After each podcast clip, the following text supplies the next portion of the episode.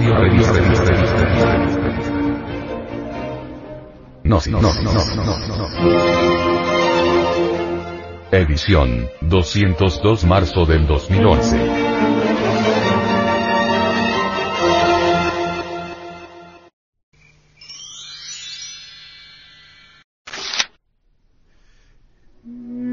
Audio revista. Gnosis. Edición, 202 marzo del 2011. Práctica inteligente. Aprender a determinar asociaciones específicas. Cierta vez en una plática alguien le preguntó al venerable maestro, Samael Aumeor, ¿qué es lo primero que necesitamos para despertar? La respuesta del maestro fue la siguiente.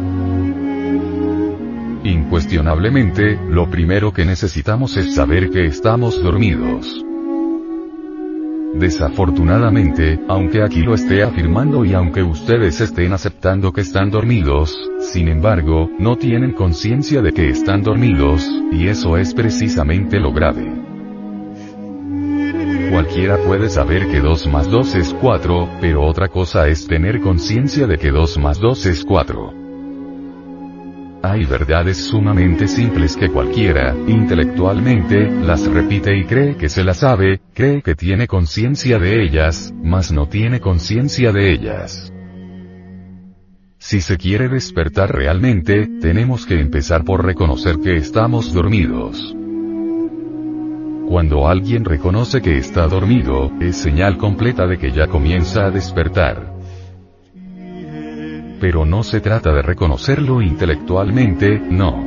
Cualquiera puede decir automáticamente, sí, estoy dormido. Pero otra cosa es estar consciente de que está dormido. Y eso es diferente. Existe una gran diferencia, pues, entre el intelecto y la conciencia. En el mundo práctico, tenemos nosotros que aprender a determinar asociaciones específicas, inteligentes, para la vida en los mundos superiores. Durante el mal llamado estado de vigilia, estamos asociados con todos los seres humanos, ya a través del trabajo, o en el lugar, o en la calle, etcétera, etcétera, etcétera. Durante las horas del sueño existen también asociaciones, y estas son el resultado específico de aquellas mismas que tenemos en el mundo físico. Por ejemplo, si un sujeto XX no importa quién, vive en la cantina, obviamente, sus asociaciones serán con alcohólicos y en los mundos internos, durante las horas del sueño y después de la muerte, su vida será de cantina. Relacionado con cantineros, con vagabundos de toda especie.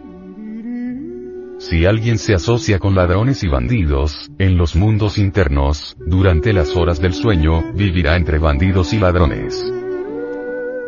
Así pues, nosotros debemos determinar aquí y ahora, en el mundo físico, el tipo de asociaciones que queremos durante el sueño y después de la muerte. Al estar reunidos aquí, nos conviene, porque el resultado será que nos asociaremos también durante las horas del sueño y después de la muerte. Muy bonito es estar asociados, durante las horas del sueño aquí mismo en este templo, estudiando los misterios de la vida y de la muerte. Muy bonito es estar asociados nosotros en sí, dedicados al estudio después de la muerte, pero eso solamente es posible si nos reunimos frecuentemente. Así pues, nosotros mismos debemos provocar el tipo de asociaciones que deseemos. Nosotros mismos debemos provocar el tipo de asociaciones que queramos tener durante el sueño y después de la muerte.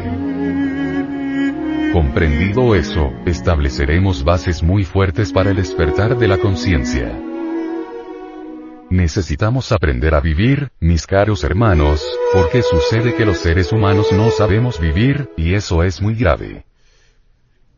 No medimos el tiempo, creemos que este vehículo físico nos va a durar una eternidad, cuando realmente no dura casi nada, se vuelve polvo. El teatro, el cine, es algo que causa daños muy graves al ser humano. En otros tiempos, por ejemplo, en la Babilonia, el teatro era completamente objetivo. tenía como único objeto el estudio del karma y la ilustración que debía darse a los asistentes.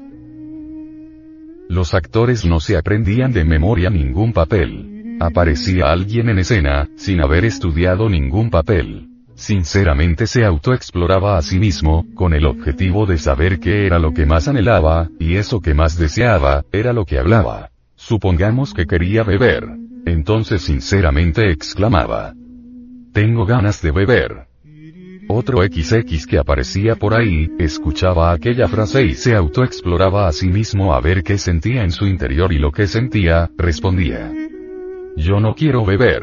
Por el alcohol fui a la cárcel, por el alcohol estoy en la miseria.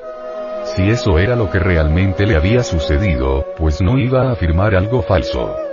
Cualquier tercero, porque para eso tenían un grupo siempre de actores, aparecía ipso facto también, no iba a decir otra cosa sino lo que sentía en el fondo de su conciencia, algo que él había vivido, que se relacionaba con lo que estos dos estaban diciendo. Yo, suponiendo tuve dinero mucho, un hogar hermoso, una mujer, unos hijos, pero por estar bebiendo vino, vean cómo quedé, señores. Más allá aparecía una pobre mujer, otra artista.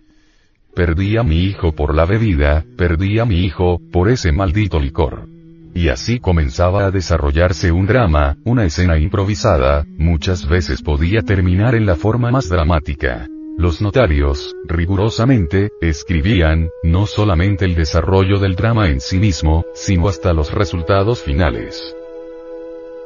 Seleccionaban después todavía de tal pieza lo mejor, y en esa forma venían a conocer los resultados kármicos de tal o cual escena. Habían muchas escenas.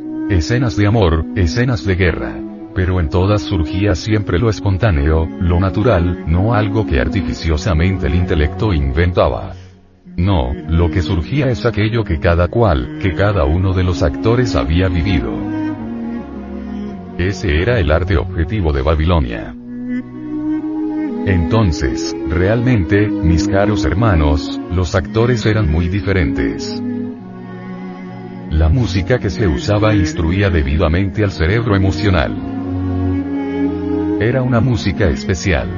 Ellos sabían perfectamente que en el organismo humano existen, ciertos ganglios que se han formado con los sonidos del universo, y sabían manejar todos esos ganglios, todas esas partes del ser, mediante las diferentes combinaciones musicales. Así instruían, por medio de la música, al cerebro emocional. Ustedes saben que una marcha guerrera le da a uno ganas de marchar que una música fúnebre lo pone a meditar, a reflexionar, una música dijéramos romántica le trae recuerdos de los tiempos idos etcétera, etcétera, y sus noches de amor. Ellos combinaban inteligentemente los sonidos para instruir también, sabiamente, al cerebro emocional. Vean ustedes qué interesante. El centro del movimiento solía también recibir enseñanzas mediante danzas sagradas. Esas danzas eran importantísimas en Babilonia. Cada movimiento equivalía a una letra, y el conjunto de letras contenía determinadas oraciones, determinadas tesis, determinadas antítesis, determinadas instrucciones. Así todo el auditorio recibía una cultura riquísima. Era otro tipo de teatro, los artistas no se llamaban artistas sino orfeístas, que interpretadamente significa sujetos que sienten, con entera precisión, las actividades de la esencia, de la conciencia. Pero después de la cultura grecorromana, el teatro se degeneró. Y ya los orfeístas desaparecieron, y surgieron entonces los llamados artistas cómicos, los actores. Estamos platicando sobre el despertar de la conciencia, y eso es magnífico, porque estamos promoviendo asociaciones extraordinarias en los mundos superiores.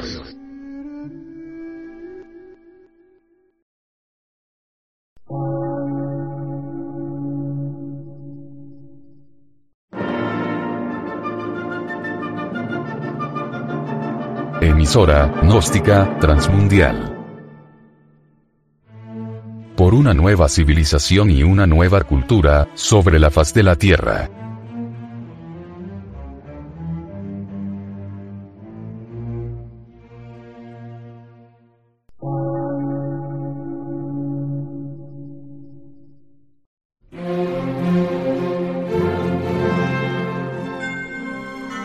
Medio de radiodifusión, científico, artístico, místico y filosófico, de la Asociación Colombiana de Centros de Estudios Gnósticos, Antropológicos, Psicológicos y Culturales. A. C.